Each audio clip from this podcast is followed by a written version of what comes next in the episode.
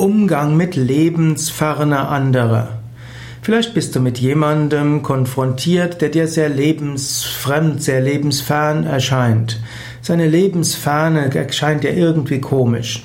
Lebensferne zum einen, weil er sich zurückzieht, vielleicht äh, ganz alternativ lebt, vielleicht sogar auf Elektrizität verzichtet, also irgendwie ganz anders lebt vielleicht keine Freunde hat oder kein Auto oder wie auch immer. Oder hat verrückte Vorschläge, die dir ganz lebensfern erscheinen.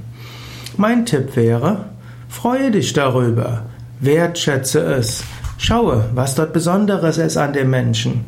Viele großartigen Dinge, die es heute gibt, sind von Menschen entstanden oder ins Leben gerufen worden, die von anderen den Vorwurf der Lebensferne bekommen haben. Menschen in der Einsamkeit sind manchmal solche, die besonders tief denken. Und aus ihrem tiefen Denken kommen dann letztlich die verschiedensten äh, Ideen, die heute unser Leben prägen. Und Menschen haben manchmal ganz verrückte Ideen gehabt, die selbst in ihrem Leben nie umgesetzt wurden, aber andere wieder inspiriert haben. Lebensferne ist nur scheinbare Lebensferne. Was dem allgemeinen Leben anscheinend fern ist, ist letztlich etwas, was beflügeln kann. Kann, nicht muss.